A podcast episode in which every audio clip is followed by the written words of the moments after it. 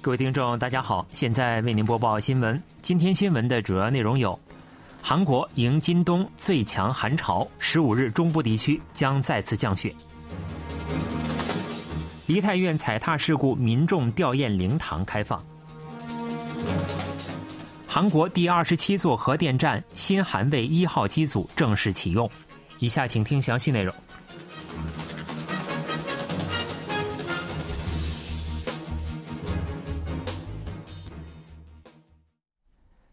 十四日清晨，首尔气温降至零下十一度，出现今冬最寒冷天气。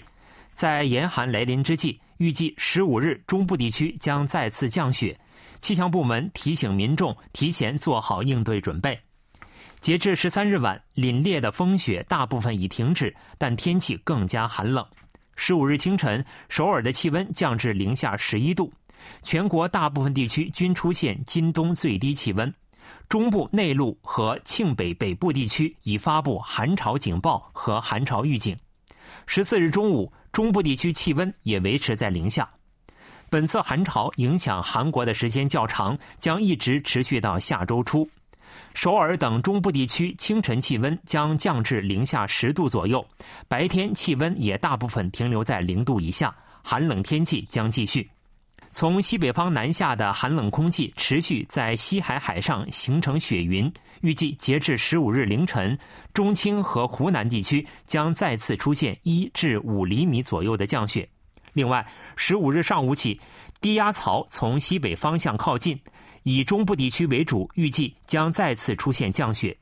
截至十五日晚，京畿道内陆、江原中部和南部内陆。中北北部地区预计将出现两到七厘米降雪，中部地区和庆北北部内陆地区的积雪量预计将为一至五厘米。梨泰院踩踏事故民众吊唁灵堂于十四日开放，灵堂设于发生梨泰院事故的梨泰院站和绿沙坪站之间的梨泰院广场。民众吊唁灵堂由遇难者遗属协议会主导设置，在一百五十八位遇难者中，七十余名遇难者的遗属同意设置灵堂。这七十余名遇难者的遗像和灵位被摆放在灵堂之内。如果遗属不同意，则仅摆放了没有遇难者遗像的相框。政府方面曾设置梨泰院踩踏事故遇难者集体灵堂，而此次是首次公开遇难者的遗像和灵位。遗属协议会表示，从现在开始要向遇难者进行真正的悼念和哀悼，呼吁更多民众前来灵堂吊唁。部分保守团体反对遇难者遗属设置民众吊唁灵堂，计划在梨泰院广场附近搭建帐篷进行反对集会。韩国第二十七座核电站新韩卫一号机组在二零一零年开始动工的十二年后，举行了竣工仪式，正式启用。产业通商资源部十四日在庆尚北道魏真郡北面德川里古墓里的新韩卫一号机组所在地，邀请当地居民和国内外核电产业有关人士举行新韩卫一号机组竣工仪式。该机组是实现关键设备自主生产、技术独立的下一代韩国型核电站。在尹锡悦政府扩大核电产业的基调下，新韩卫一号机组十二月七日起投入商业运转。政府期待新韩卫一号机组为能源贸易安全做出贡献，通过提升韩国型核电站出口，成为核电站生态系统再次飞跃式发展的跳板。预计新韩卫一号机组全年发电量将为一万零四百二十四吉兆时。相当于庆尚北道去年一年用电量的四分之一。据产业部介绍，新韩卫一号机组可将冬季电力储备率提高一点六个百分点，从百分之十一点七提高到百分之十三点三，将有助于缓解冬季用电压力。采用下一代韩国型核电站 APR 一四零零堆型的新韩卫一号机组，是韩国第一座实现反应堆冷却剂系统。核电测试控制系统等核心设备国产化的核电站，今后将作为出口捷克等地的韩国型核电站的代表型号，为实现尹锡悦政府的国政课题，截至二零三零年出口十座核电站机组目标作出贡献。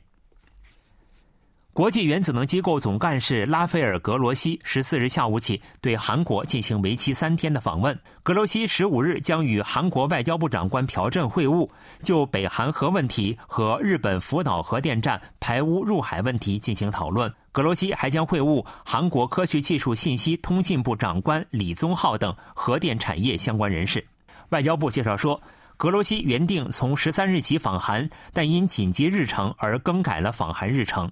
格罗西原定十四日出席在庆北魏珍举行的新韩魏核电站一号机组竣工仪式，由于访韩日程推迟而未能参与当天的活动。这是二零一七年九月国际原子能机构时任总干事天野之弥访韩后，国际原子能机构总干事时隔五年再次访韩。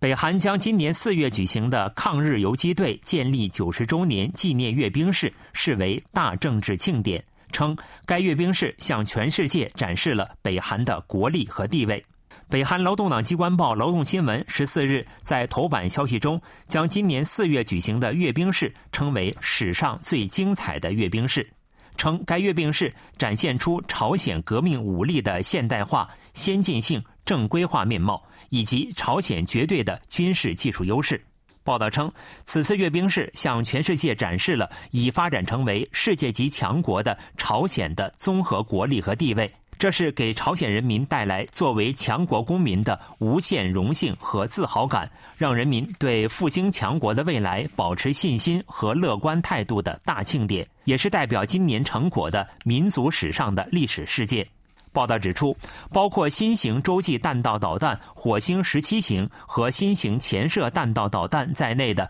最尖端武器设备，让我们切身感受到了我们的革命武装已经发展成为任何敌人都不敢碰的超强不败强军。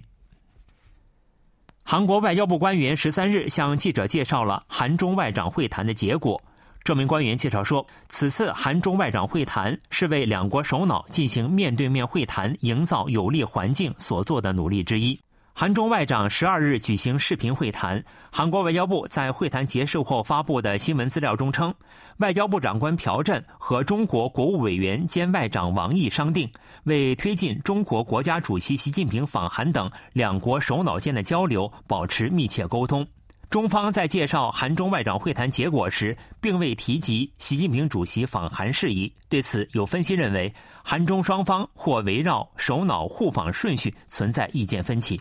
尹锡悦总统在十一月以二十国集团领导人峰会为契机举行的韩中首脑会谈上，也邀请习近平访韩。当时，习近平提出了待新冠疫情缓解后这一前提，并再次邀请尹锡悦访问中国。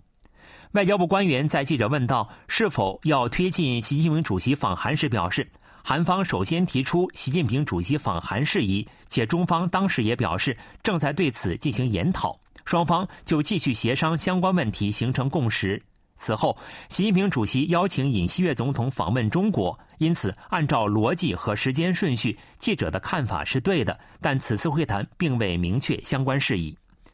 这位官员在谈到两国外长有关北韩核问题的讨论时表示，中方在此次会谈中也重申，中国为解决北韩核问题发挥建设性作用的立场没有改变。两位外长还就中国可发挥的建设性作用交换了意见。从明年开始，韩国政府将向养育不满一周岁儿童的家庭每月提供七十万韩元，从后年开始，每月将提供一百万韩元。政府期间为低生育率对策投入了数百万亿韩元的预算，但生育率仍跌至历史新低。对此，政府发布了新的保育政策。从明年起，政府将向养育不满一周岁儿童的家庭每月提供七十万韩元的父母补贴，并向养育一周岁至不满两周岁儿童的家庭每月提供三十五万韩元。此举旨在提高目前最高五十万韩元的婴儿津贴。且政府决定，无论是否将孩子送往托儿所，都一律提供同等金额的支援。保健福祉部第一次官李基日表示，相关措施的宗旨是在生育初期保障育儿家庭有较充足的收入，从而加强父母对养育的选择权。从后年开始，父母补贴将进一步增加。政府将向养育不满一周岁儿童的家庭每月提供一百万韩元，向养育一周岁至不满两周岁儿童的家庭每月提供五十万韩元。如果不满一周岁的儿童被送往托儿所，将在扣除保育费后，将剩余金额交付给父母。保健福祉部发布了第四次中长期保育基本计划。该计划将从明年起开始试用五年。在女性家族部负责的儿童照看服务方面，照看服务的对象将再增加一万人，照顾时间每天将延长三十分钟，并让父母和教职员参与托儿所评价工作，增加辅助教师和替代教师人员，在确保保育质量的同时改善教师待遇。另外，将增加国立和公立幼儿园数量，将公共保育服务利用率从目前的百分之三十七提升至百分之五十以上。为消除地区间差距，还将开发保育薄弱地区指标。但有声音指出，为取得政策实效，需拟定更为综合的人口对策。去年，韩国总和生育率再次创下历史最低值，仅为零点八一人，仍处于世界最低水平。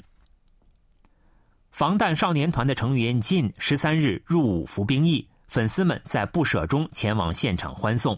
这里是位于京畿道连川郡的前方师团新兵教育队门前，数十名记者和粉丝正在场等待。防弹少年团成员中年纪最长的靳，在各成员中率先作为现役陆军入伍服役。考虑到安全问题，靳和经纪公司曾呼吁粉丝们不要前往入伍现场。因此，当天现场并未聚集大量人群。军方和警察为应对紧急情况发生，提前部署了三百余名人力，救护车也现场待命。前来送行的粉丝们留下了应援信息，祈愿进健康平安的归来。来自香港的粉丝李曼迪表示：“我们爱进，祝他好运相伴，健健康康。我们等他回来。”来自京畿道富川市的金在勋表示，希望晋在军中多保重，平平安安的回来。晋，我们爱你。晋并未另行举行正式活动，乘车抵达后径直进入新兵教育队。其他防弹少年团成员也分成六辆汽车进入部队为晋送行。美国和英国等海外的媒体也在现场直播晋的入伍情况。美国有线电视新闻网报道说，随着老大靳入伍服兵役，防弹少年团迎来了新时代。今年三十周岁的靳曾将入伍时间推迟至今年年底，但十一月撤回延期入伍申请，确定了年内入伍。新兵金硕珍在接受为期五周的基础军事训练后，将重新编入今后正式服役的部队。